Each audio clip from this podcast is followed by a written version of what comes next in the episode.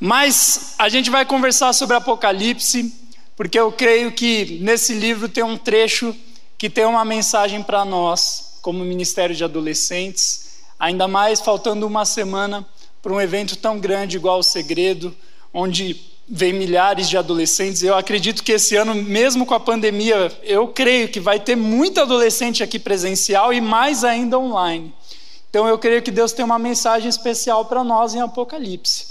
Mas antes da gente ler esse texto, eu vou explicar um pouquinho do que é Apocalipse, porque tem tantos mitos, a galera tem tanto medo que às vezes nem sabe o que é. O significado da palavra Apocalipse é revelação, é trazer à tona o que está escondido. E tem muita gente que, quando vai ler Apocalipse, acha que é ao contrário, é enigmas, coisas que ninguém sabe decifrar. Se você digitar Apocalipse no Google, quem já fez isso? Cara, de, não agora, tá? Mas se você digitar Apocalipse no Google, vai aparecer um milhão de coisas. Vai aparecer série, vai aparecer zumbis, vai aparecer uns crentes malucos lá, vai aparecer uns crentes bons. Vai ter gente falando que o coronavírus é o início do apocalipse zumbi. E, enfim, mas na Bíblia é diferente. Então esquece tudo que você assistiu em séries, em, em coisas e, e tenta entrar dentro do mundo bíblico, que a palavra Apocalipse é revelação. É, e essa palavra é a primeira palavra que aparece em Apocalipse 1:1.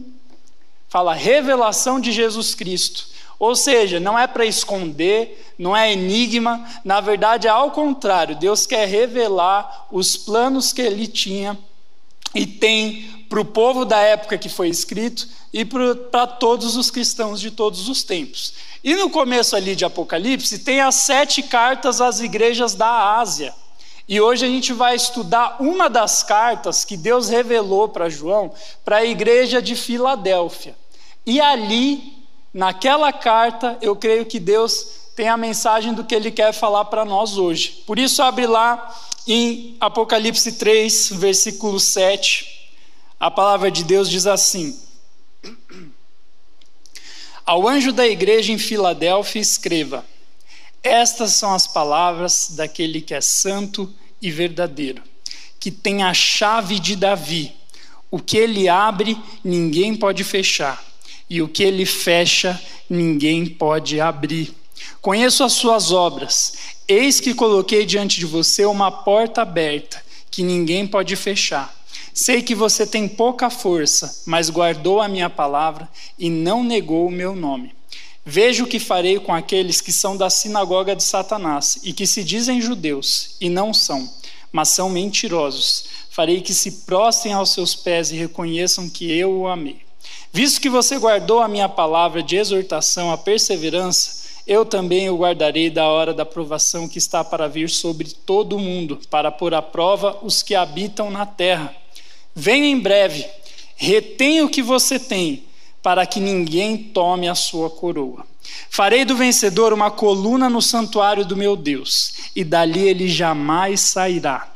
Escreverei nele o nome do meu Deus e o nome da cidade do meu Deus, a Nova Jerusalém, que desce dos céus da parte de Deus, e também escreverei nele o meu novo nome. Aquele que tem ouvidos, ouça o que o Espírito diz às igrejas. Vamos orar? Senhor Jesus, essa é a Sua palavra. E nós consagramos esse tempo para o Senhor falar com a gente, falar aos nossos corações, nos enche de Ti, perdoa os nossos pecados, tira toda a distração, para que a gente possa ouvir o doce som da Sua voz, que seja o Senhor falando e não eu, que o Senhor cresça e eu diminua. É assim que eu oro em nome de Jesus. Amém. Amém, gente. Vou pedir para o Bibs, chama o Luizinho pede para alguém desligar esse retorno, por favor, tá? Que está me deixando maluco. É, mas enfim, gente, a gente leu aqui o texto da igreja de Apocalipse 3, a igreja de Filadélfia.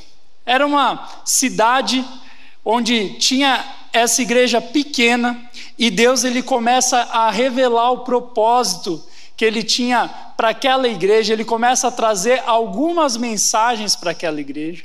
E eu creio que essas mensagens vão falar com a gente E por isso o título da mensagem vai ser o título do versículo 13 ali, o final, né, o versículo 13 que diz: "Aquele que tem ouvidos ouça o que o Espírito diz às igrejas". Então, o título da mensagem de hoje é Ouça o que o Espírito diz à igreja. Deus quer falar com você hoje. Se você nunca ouviu a voz de Deus, talvez você está aqui pela primeira vez, eu creio que Deus quer falar com você. Mas não só quem é visitante, mas também aqueles que conhecem a Jesus há bastante tempo, eu creio que o Espírito de Deus tem algo para nos dizer. E a primeira coisa que ele nos diz está lá no versículo 7. A palavra de Deus diz: Estas são as palavras daquele que é santo e verdadeiro, que tem a chave de Davi. O que ele abre, ninguém pode fechar, e o que ele fecha, ninguém pode abrir. A primeira coisa que esse texto nos ensina é que a gente tem que usar a chave de Davi. Como assim? O que, que isso tem a ver comigo, pastor? Aqui Jesus ele está falando: olha, eu sou aquele que tem a chave de Davi. O que eu abro, as portas que eu abro, ninguém fecha, e as portas que eu fecho, ninguém abre. Quando você vai estudar a Bíblia, você vai ver lá em Isaías 22, 22, teve outro cara que recebeu a chave de Davi. O nome dele era Eliakim. E ele recebeu as chaves de Davi, como assim? As chaves do palácio do reino de Judá.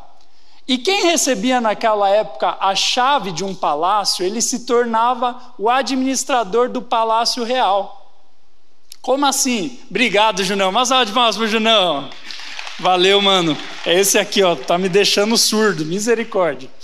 Mas quem tinha a chave de Davi era o cara que podia entrar em qualquer sala do palácio do rei. E quando a Bíblia diz que Jesus tem a chave de Davi, ele está querendo dizer que Jesus, como filho de Deus, ele tem a chave do palácio do reino de Deus. Ele tem a chave do reino na mão dele. E tudo que ele abre no reino espiritual, ninguém pode fechar. E tudo que ele fecha, ninguém pode abrir. Assim como o administrador do palácio ele podia entrar nos tesouros do rei, pegar é, as coisas que o rei pedia. Se o rei pedia, olha, vê lá dois quilos de ouro para pagar não sei quem, ele ia lá e pegava. Ou vai lá em tal quarto e faz tal coisa. Jesus ele tem a chave do reino de Deus e ele tem acesso a todas as portas. E que isso tem a ver com a gente?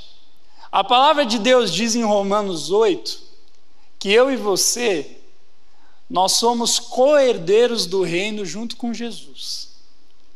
Se Jesus é o herdeiro do reino de Deus, se ele tem a chave de Davi, se ele pode entrar em qualquer sala do reino de Deus, nós que também somos filhos de Deus, nós também temos a chave de Davi nas nossas mãos.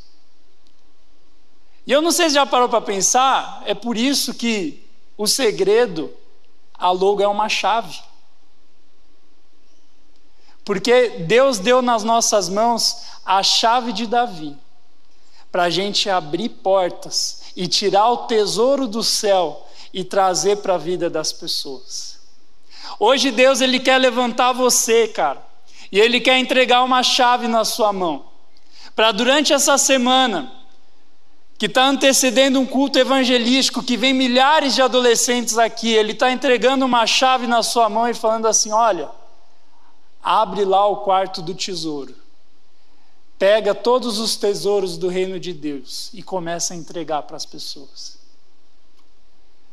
Ele está falando: usa a chave de Davi, ela é sua, você é herdeiro, você conhece, você é meu filho, eu deixo você usar. A palavra de Deus diz, ela reitera tanto isso, que quando Pedro fala para Jesus que Jesus era o Cristo, filho do Deus vivo, Pedro diz pra, é, Jesus diz para Pedro: por você ter dito isso, hoje eu estou te dando as chaves de Davi, e o que você ligar na terra será ligado no céu, e o que vocês ligarem no céu será ligado na terra. Ou seja, aqueles que conhecem que Cristo é o Filho de Deus, Ele existe, Ele é real, Ele fala com a gente, Ele é presente na nossa vida, eles têm a chave de Davi. Mateus 18 também diz isso. Jesus fala de novo Mas aí para a igreja, e não só para Pedro, o que vocês ligarem na terra vai ser ligado no céu, e o que vocês desligarem na terra vai ser desligado no céu. Porque ele nos deu a chave de Davi. A chave do lugar onde a gente entra e pega o tesouro do amor de Deus e entrega para as pessoas. E a logo do segredo não é só uma chave por causa disso.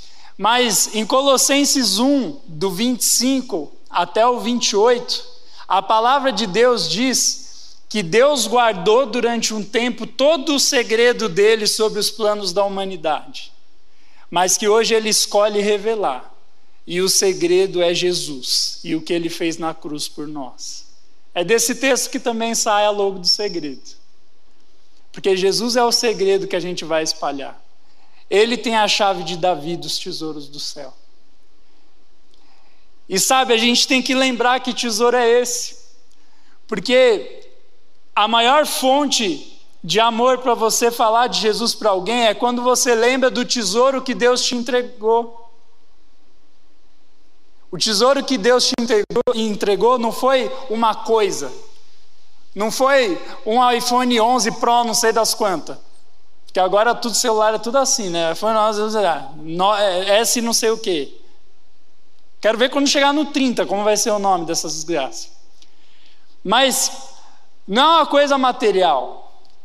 O tesouro de Deus foi uma pessoa, Jesus. Ele veio aqui e sofreu a morte que eu e você merecíamos. Porque a Bíblia diz que aqueles que pecam, e eu e você pecamos, eu e você fazemos coisas que nós nos arrependemos, essas pessoas merecem a morte. Porque deixam de escolher o que é melhor, deixam de escolher o tesouro de Deus e decidem viver no lixo. Porque se Deus é tudo de bom, se Deus é a fonte de toda bondade, de todo amor, de tudo que é bom que existe, quando a gente vira as costas para Deus pecando, a gente está escolhendo tudo que é ruim. É uma escolha nossa, não é culpa de Deus. E a Bíblia diz que aqueles que têm essa culpa merecem a condenação. Só que aí Jesus, ele vem, sem eu e você merecermos isso, ele vem e morre no nosso lugar. Quem devia morrer somos nós, mas ele vai lá e morre na cruz no nosso lugar. E ele fala: Olha, aquele que crê em mim, assim como eu morri, vai morrer para o pecado, e assim como eu ressuscitei, vai nascer para uma vida nova, tanto aqui na terra quanto no céu. Você era de um jeito antes de Jesus, agora você é de outro. É igual a história, a história é dividida antes e depois de Cristo. Aqueles que conhecem a Jesus têm a história dividida antes e depois de Cristo. Esse é o nosso tesouro. E cara, a gente precisa compartilhar esse tesouro. Jesus te deu a chave do reino dele. E sabe uma coisa que eu acho que é um problema da igreja muitas vezes? É que a gente é egoísta. A gente recebe a chave do reino, entra na sala, encontra o tesouro, mas não compartilha com ninguém. A gente é egoísta. Só que aqueles que encontram o tesouro não podem ser egoístas. Aqueles que encontram o tesouro têm que compartilhar. E hoje Deus está falando: compartilhe. Abre as janelas dos céus para as pessoas poderem conhecer Jesus. Sabe isso que você sente aqui no culto, quando Deus fala com você? Quando você está na sua casa lendo a Bíblia e Deus te visita? A experiência que você teve de conversão não foi gostosa? Quem gostou de se converter? Foi bom, não foi?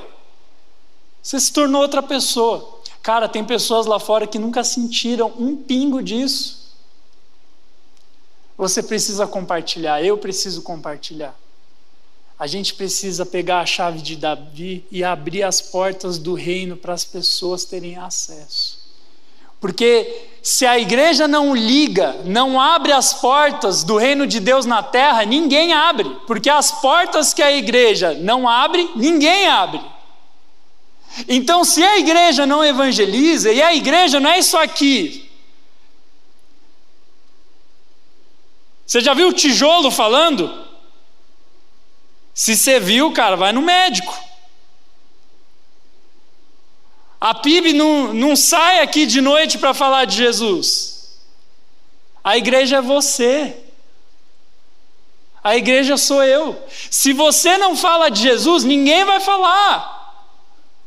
Se você não abrir a porta do reino, ninguém vai abrir, porque você tem a chave do reino. Eu tenho a chave do reino. Se eu pegar a chave do reino, guardar no meu bolso e ir dormir e só abrir quando eu for entrar, eu não vou estar cumprindo a missão. As pessoas podem ficar do lado de fora batendo. E tem gente na tua escola que está batendo a porta, mas você precisa ir lá abrir. Ai, pastor, mas nunca ninguém da minha escola chegou. Joãozinho, fala de Jesus para mim. As pessoas não, não batem na porta do reino assim, elas batem de outra maneira. Elas chegam para você e falam: Fulano, eu não estou muito bem. Ela está batendo na porta. Ai, cara, está acontecendo tal coisa na minha casa. Ela está batendo na porta. E aí, você vai abrir o portão do reino para ela entrar? Ou pelo menos para ela olhar como é dentro. Quando as pessoas chegam para nós e se abrem, pedem ajuda, dizem que estão cansados, dizem que estão precisando de alguma coisa, as pessoas estão batendo na porta do reino. E não é dever de Jesus abrir essa porta, é nosso dever. Ele deu a chave do reino na nossa mão e falou: O que vocês ligarem na terra vai ser ligado no céu. As portas que vocês abrirem vão ser abertas, as portas que vocês deixarem fechadas vai ser fechada. Olha o poder que Jesus está te dando, cara. E quando você abre, eu não sei, alguém aqui já foi usado por Deus para falar de Jesus para uma pessoa, a pessoa se converteu e foi transformada? Quem já fez isso? Quem já pôde ver alguém que você falou de Jesus, que você trouxe para a igreja e ser transformado? Levanta sua mão assim, bem alto. Glória a Deus, tem bastante gente. Não é bom? Cara, é muito massa quando você fala de Jesus para uma pessoa e ela entra no reino. Você abre a porta para ver que ela está batendo e é muito massa quando ela entra. Porque aqueles que estão acostumados com o reino, eles vêm aqui no culto e tipo, ah, normal, mais um culto. Com os meus amigos de sempre, com o louvor de sempre, com o pastor de sempre. A gente se acostuma com isso aqui. E quanto mais tempo você vai ficando, mais acostumado você fica. Mas você já teve a experiência até de trazer alguém aqui para a PIB, as pessoas, a pessoa olha e fala: Nossa, que igreja grande. E antes da reforma tinha os telão. Nossa, que telão da hora, mano. E a gente vê o telão toda semana, tipo, ah, o telão. Tomara que eu não apareça na hora do louvor. Ou tem os que aparecem e faz assim.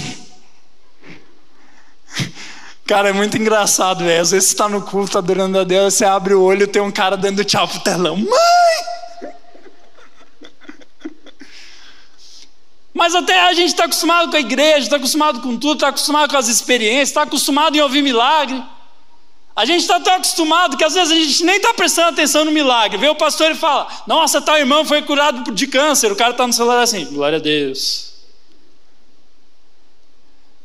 Tem os caras que nem ouviu o que o pastor falou. Às vezes o pastor falou assim: quem falar glória a Deus agora vai para o inferno. O cara nem está prestando atenção e fala: glória a Deus. Porque está acostumado. Você nem pensa mais na música que você canta. Mas agora, cara, quando você abre as portas do reino e vem alguém que não conhece a Jesus, a pessoa fica vislumbrada. E eu não estou falando vislumbrada com telão e etc. Quando a pessoa entra no reino, ela fica vislumbrada com a glória de Deus. E cara, isso é demais. A presença de Deus vem pela primeira vez e a pessoa sente aquela presença boa, Deus falando, Deus revelando as coisas que ela precisa mudar, revelando para onde ela deve ir, ouvindo a voz de Deus pela primeira vez, a pessoa fica vislumbrada. E o reino perde sentido quando a gente perde esse vislumbre. E não o nosso vislumbre, porque o meu e o seu a gente vai perder. A igreja vira normal, a igreja é normal, a igreja se torna uma rotina. Mas sabe como você mantém o vislumbre da conversão? É sendo usado por Deus para ver outras pessoas se convertendo. Tem gente que fica, pai, eu quero voltar ao primeiro amor. Você quer voltar ao primeiro amor? Vai discipular alguém, você vai ver. Porque você não tem mais como sozinho. O reino é compartilhado, o amor é comunhão na Bíblia. E se você não vive mais comunhão, não mais compartilha, você nunca vai viver o primeiro amor de novo. Então você tem que evangelizar para ver o primeiro amor. Cara, eu estou discipulando um cara da minha célula. E ele não conhece nada da Bíblia. Nada. Agora ele conhece porque a gente está na quarta semana. Mas eu tinha que explicar para ele como funcionava capítulo e versículo. Eu achei aquilo tão demais, porque eu falei, meu, é óbvio. Mas é óbvio para mim, é óbvio para você, para quem está lá fora não é óbvio. Aí eu comecei a explicar quem é Jesus, o que ele fez, comecei a compartilhar os, os tesouros do reino com ele, e ele ficava, uau, cara, que massa. Eu e você, a gente vai ler o caderno de discipulado e vai falar: hum, plano da salvação, já sei. Agora dá um plano da salvação para quem nunca viu. Ela vai falar: uau! Compartilhe o reino. Abre as portas do reino para as pessoas. Tem gente batendo na porta, cara. Tem gente ficando cansada de bater na porta e eu e você temos que abrir. Ainda mais na pandemia, cara. A gente tem que pegar a chave do reino e abrir.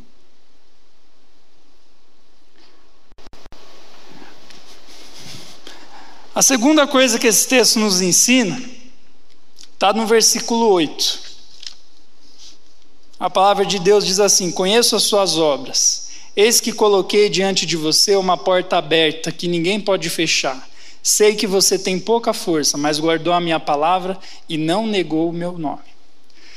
Jesus ele diz aqui nesse versículo: Eu conheço as suas obras e eis que coloquei diante de você uma porta aberta que ninguém pode fechar. Ou seja, ele está falando, as portas estão abertas. Esse é o segundo ponto. E quando ele disse aqui para a igreja de Filadélfia: Olha, eu abri uma porta, eis que eu coloco uma porta aberta diante de vocês. Ele está falando: Olha, eu estou dando a oportunidade, o reino dos céus está aberto, é só vocês pedirem para as pessoas entrar. Vão, chamem as pessoas para entrar na porta. E quando ele fala conheço as suas obras, ele está falando no sentido de aprovação. Eu sei as suas atitudes, eu sei o que você tem feito, eu sei que você é uma igreja fiel. Ali no versículo dá a entender que era uma igreja pequena, porque ele fala: sei que você tem pouca força, mas você guardou a minha palavra, você foi leal. E aí ele está falando: olha, igreja leal, as portas estão abertas, convidem as pessoas. E sabe o que é legal? Ele fala assim eu sei que você tem pouca força, mas você guardou a minha palavra. E quantas vezes a gente sabe que as portas do reino estão abertas, Deus está falando para você hoje, as portas de Curitiba estão abertas. Mas aí a gente olha e fala, cara, mas eu sou tão fraco, eu sou tão pequeno, eu só tenho 12, 13, 14, 15, eu sou tão jovem, eu não tenho a coragem que Fulano tem. Só que a palavra de Deus diz que não importa a força que você tem. Se você fala bem de Jesus ou se você gagueja na hora de falar de Jesus. Ele fala que se você é leal à palavra, as portas estão abertas e as coisas vão acontecer. E sabe quais são os sinais que as portas estão abertas sobre Curitiba, gente? Gente, o que a gente está vivendo aqui em Curitiba não é normal. É que, mais uma vez, virou rotina.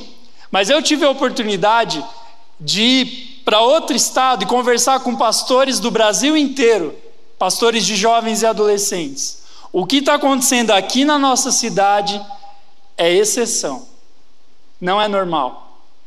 Deus ele abriu a porta de Curitiba, ele abriu a porta do reino e está acontecendo algo especial que está se espalhando pelo Brasil. Por que está falando isso, pastor? Primeiro, semana de avivamento. Você que não sabe, a gente tem uma semana aqui em julho, que a gente se junta com outras igrejas, e não só a Igreja Batista, igreja de outras denominações, que muitas vezes mal se conversavam, a gente fica uma semana junto, faz um culto, todo mundo junto no final, e já tivemos dois cultos na arena, quem estava no culto da arena? E cara, eu lembro no primeiro que milhares de pessoas conheceram a Jesus. Gente, isso não é normal. Ah, mas pastor, quando tal banda vai cantar, pô, lota o estádio. Só que aqui, Deus lotou um estádio sem divulgar banda nenhuma. Qual que era o lema? Jesus continua atraindo multidões. Não é normal. Não é normal ter 500 adolescentes aqui toda semana, gente. Eu não estou falando isso para a gente se sentir bom, porque a gente é fraco, a gente não é a maior cidade do Brasil. A gente é conhecido como um povo frio, que fala leite e não olha para a cara das pessoas. Não é isso? Pô, se eu fosse Deus, eu ia escolher São Paulo, Rio de Janeiro, que é todo mundo extrovertido, tal. No Rio de Janeiro as pessoas nem você nem precisa convidar as pessoas para ir na sua casa, elas batem na porta e já estão lá. Aqui você marca, tem que marcar o horário. Aqui não seria o lugar, humanamente falando, mais fácil para disseminar o evangelho. Aqui é frio, velho. A gente quer dormir. Tudo bem que agora eu não sei o que aconteceu, né? Meu Deus, né? Mas não é o melhor lugar. O que está acontecendo? Deus abriu as portas. Eu fui conversar com pastores de outras igrejas, eu não achei nenhuma, nenhum pastor de adolescentes que eu conversei que tinha 500 adolescentes no culto toda semana. Nossa, pastor, isso quer dizer que a gente é muito massa. Não! A gente fez igual a Filadélfia, sabemos que somos fracos. A gente tem um monte de problema aqui. Quem já viu um problema ruim, bem ruim no MAP? Todo mundo que vem aqui faz tempo, você começa a conhecer os meus defeitos, defeitos uns dos outros. Ai, você viu fulana? Olha a roupa que ela vem. A gente não é melhor que os outros. A diferença é que a gente tem se esforçado para ser fiel. E Deus tem honrado isso. A Lava Jato aconteceu aonde? Em Curitiba. Com o Deltan, que é um cara crente. Todo mundo olha lá, ah, Sérgio Moro, não sei o quê. O Deltan é um cara que mal aparecia, mas era crente. E estava lá. E sabe o que está acontecendo? A semana de avivamento está se espalhando. Esse ano foi não sei em quantas cidades lá. Então, começando a sonhar em cultos em outros estádios do Brasil. As portas estão abertas. Só que eu não sei quanto tempo vai estar aberta. E a gente precisa deixar as pessoas entrarem, porque Jesus está voltando, velho. Parece que não, parece que ele falou há dois mil anos atrás, eu vou vir, hein? Aí você pensa, putz, vai demorar mais uns dois mil anos. Só que a gente já vai falar como funciona esse tempo de Deus daqui a pouco. Daqui a pouco as portas vão fechar, a gente precisa deixar as pessoas entrarem no reino. A terceira coisa que esse texto nos ensina está lá no versículo 9. A palavra diz assim: Veja o que farei com aqueles que são da sinagoga de Satanás e que se dizem judeus e não são, mas são mentirosos. Farei que se prostrem aos seus pés e reconheçam que eu o amei. Aqui o que, que Jesus está falando para aquela igreja? Ele falou da sinagoga de Satanás. O que, que é isso? Né? Sinagoga é o lugar de adoração dos judeus, onde eles buscam a Deus, ensinam a lei, etc. Só que ele fala da sinagoga de Satanás. O que, que é isso? Eram judeus da época que não tinham aceitado o evangelho e estavam fazendo de tudo para atrapalhar é, a disseminação do evangelho. Ele fala: Olha, eu estou sabendo da sinagoga de Satanás, mas vocês vão ver o que eu vou fazer com eles. Eles vão se prostrar aos pés de vocês e reconhecer que eu amei vocês. Porque naquela época os cristãos, eles eram uma seita. Eles eram perseguidos. E As pessoas não, falavam que os judeus olhavam para os cristãos com nojo. Mas Jesus falou: sabe essas pessoas que estão olhando para vocês com nojo? Um dia elas vão ver e se prostrar aos seus pés, porque elas vão ver que eu estou com vocês. E a terceira coisa que ele está aqui ensinando é que eu vou fazer vocês vencedores diante das batalhas. Quando a gente evangeliza, tem batalha, não tem?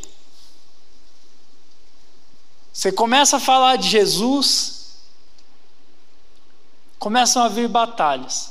É assim desde o começo da igreja. Eles falavam de Jesus, vinha a perseguição, vinha a perseguição. E o diabo ele tem uma estratégia muito boa e que na pandemia então ele está usando de um jeito maravilhoso para ele, né? O medo. Para mim é mais pandemia do medo do que do corona. Ai, pastor, está menosprezando o vírus? Não, é mata, é ruim, tá terrível, tá dificílimo. Só que o medo está se espalhando mais que o corona. Porque o medo não é só pelo ar, igual ao corona. Medo é por pensamento. Medo é uma ideia. É um sentimento. Medo, na verdade, ele se manifesta, né? Estou olhando para minha esposa, ela é psicóloga, eu falar que o medo é, é alguma coisa errada, ela vai me bater em casa. Mas o medo ele pode se manifestar dessas formas. E o diabo usa porque ele sabe que o ser humano é medroso. E quando você evangeliza, ele usa isso para te amedrontar. Ele faz com que você tenha vergonha, com que você perca a coragem.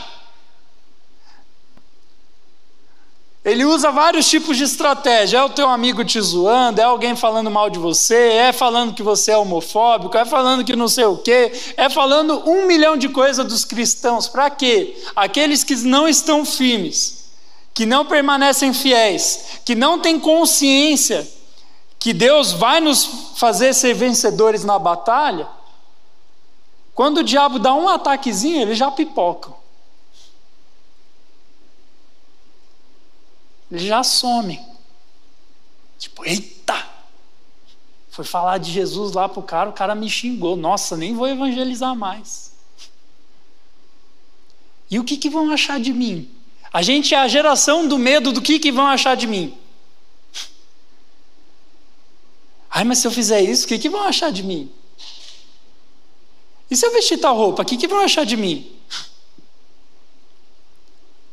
E se eu não multiplicar minha célula, o que, que vão achar de mim? A gente está sempre com medo do que vão achar da gente. E aí o diabo pega isso e usa. Só que Deus está falando para nós hoje: eu vou fazer vocês vitoriosos sobre Satanás. Deus quer levantar uma geração e eu creio que a geração são vocês. Eu não chamo vocês de geração Nutella. Para mim, vocês são a geração que vão mudar o mundo. Amém. Sem Jesus a gente é Nutella mesmo. Com Jesus, a gente torna a Nutella uma coisa boa. Com Jesus a gente tem coragem, a gente perde o medo. E perder o medo não é assim não sentir mais medo, é sentir o medo e mesmo assim enfrentar. Isso é ser corajoso. E Deus disse que aqueles que forem corajosos para enfrentar os medos de falar de Jesus, Ele vai tornar eles vitoriosos. Quais são as sinagogas de Satanás na sua vida? Talvez um grupo de pessoas que te amedronta. Talvez uma pessoa que você tem. Putz, cara, se eu falar de Jesus vai ser bad. Cara, Vai para cima, Jesus já derrotou a sinagoga de Satanás. Você é mais que vencedor. As portas estão abertas. Pega a chave de Davi, abre o palácio, deixa as pessoas entrarem. Hoje riem da gente. Mas no dia que Jesus voltar, eles vão chorar falando: por que eu ri daquele cara?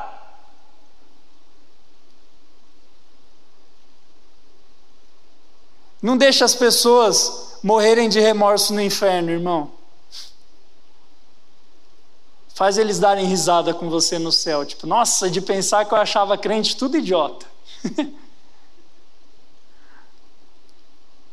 e hoje eu vejo que, na verdade, eles são bem espertinhos.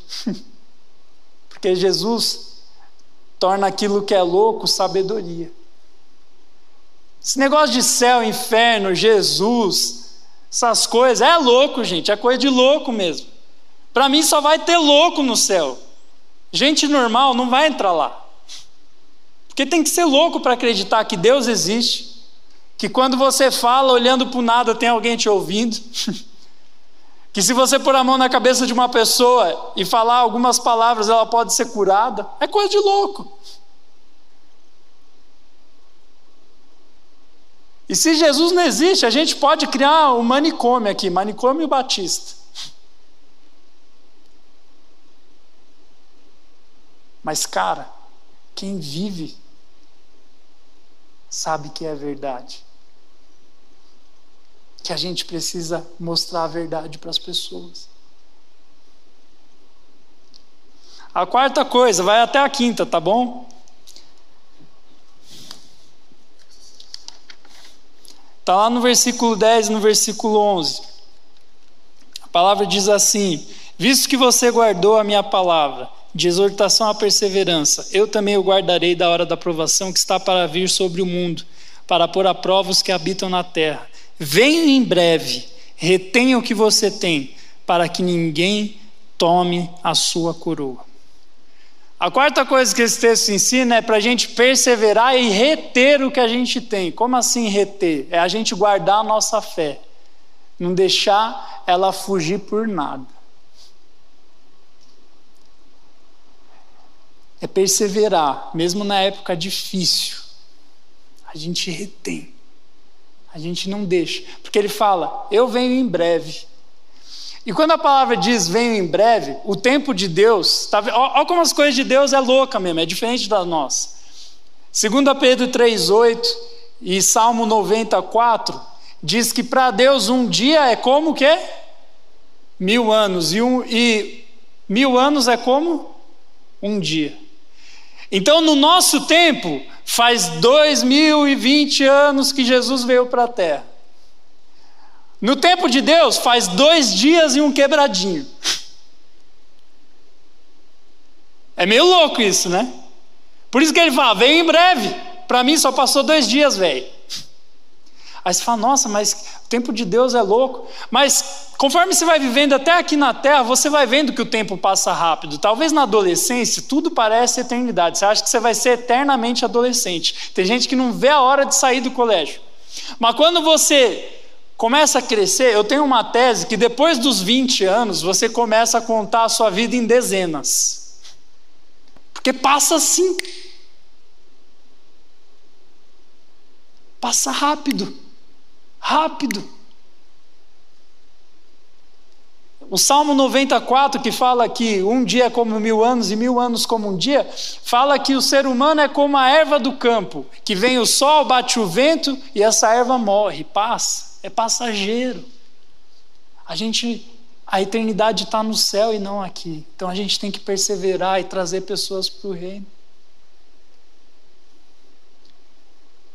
Persevera, fala de Jesus, cara. Jesus está voltando. Ai, pastor, eu tenho medo da volta de Jesus. Não, cara, você tem que ficar feliz e evangelizar. Os sinais estão cumpridos, estão se cumprindo. Jesus fala: naqueles dias vai ter guerra. Está tendo guerra hoje? Ah, aqui no Brasil não está, mas ele diz que vai ter guerra no mundo, não no Brasil. Que ia ter terremoto, doença, um reino lutando contra o outro, cristão sendo perseguido, cristão sendo morto. Tudo que Jesus falou lá em Mateus 24 se cumpriu. Jesus pode voltar agora, cara. A gente precisa correr contra o tempo. Perseverar na pregação. E a última coisa. A quinta coisa que a palavra de Deus nos ensina nesse texto. Se você está duvidando que o fim está chegando, lê Mateus 24 em casa. Você vai se arrepender dos seus pecados rapidinho. que o bagulho é louco. O versículo 12 diz assim: Farei do vencedor uma coluna no santuário do meu Deus, e dali ele jamais sairá. Escreverei nele o nome do meu Deus e o nome da cidade do meu Deus, a nova Jerusalém, que desce dos céus da parte de, da parte de Deus. E também escreverei nele o meu novo nome. Aquele que tem ouvidos, ouça o que o Espírito diz às igrejas. Olha aqui para mim, para fechar. Aqui nesse quinto ponto, Deus está falando: olha, eu vou escrever o meu nome em vocês. Aquele que se manter fiel vai ter o nome escrito de Deus no seu corpo. Como assim? É o sentido de, de, de pertencimento. Deus diz que aqueles que creem em Jesus são tatuados com o nome de Deus. E na volta dele, eles vão pegar os que têm essa tatuagem e levar para o céu. E mais do que isso, ele fala assim: aqueles que perseverarem até o fim, além de eu escrever o meu nome neles, eles vão ser como uma coluna no templo. Como assim? Por que, que ele estava falando isso? Porque naquela época a cidade de Filadélfia, no ano 17, 17 depois de Jesus, sofreu um terremoto. E quando ele diz, aquele que crê no meu nome vai ser como uma coluna no templo, ele estava fazendo a alusão a todas as colunas e casas que tinham sido devastadas pelo terremoto. Ele estava falando: olha, quando você crê em Deus, não importa o terremoto que venha, não importa a tribulação, não importa a dificuldade que vier, você vai viver na minha presença. Eu vou escrever o meu nome em você. Você é meu. Bonito isso, né? Deus nos deu a chave de Davi. Semana que vem vão ter pessoas que abriram, que decidiram entrar nas portas do reino. E sabe quem escolhe o número de pessoas que vai estar aqui? Lógico que está tudo sob soberania de Deus. Mas eu não sei você, eu só deixo entrar na minha casa quem eu convido. E se o reino de Deus é minha e a sua casa, só vai vir quem a gente convidar. Pega o molho de chaves do reino de Deus e tira do seu bolso. Cara. Deixa as pessoas entrarem no reino.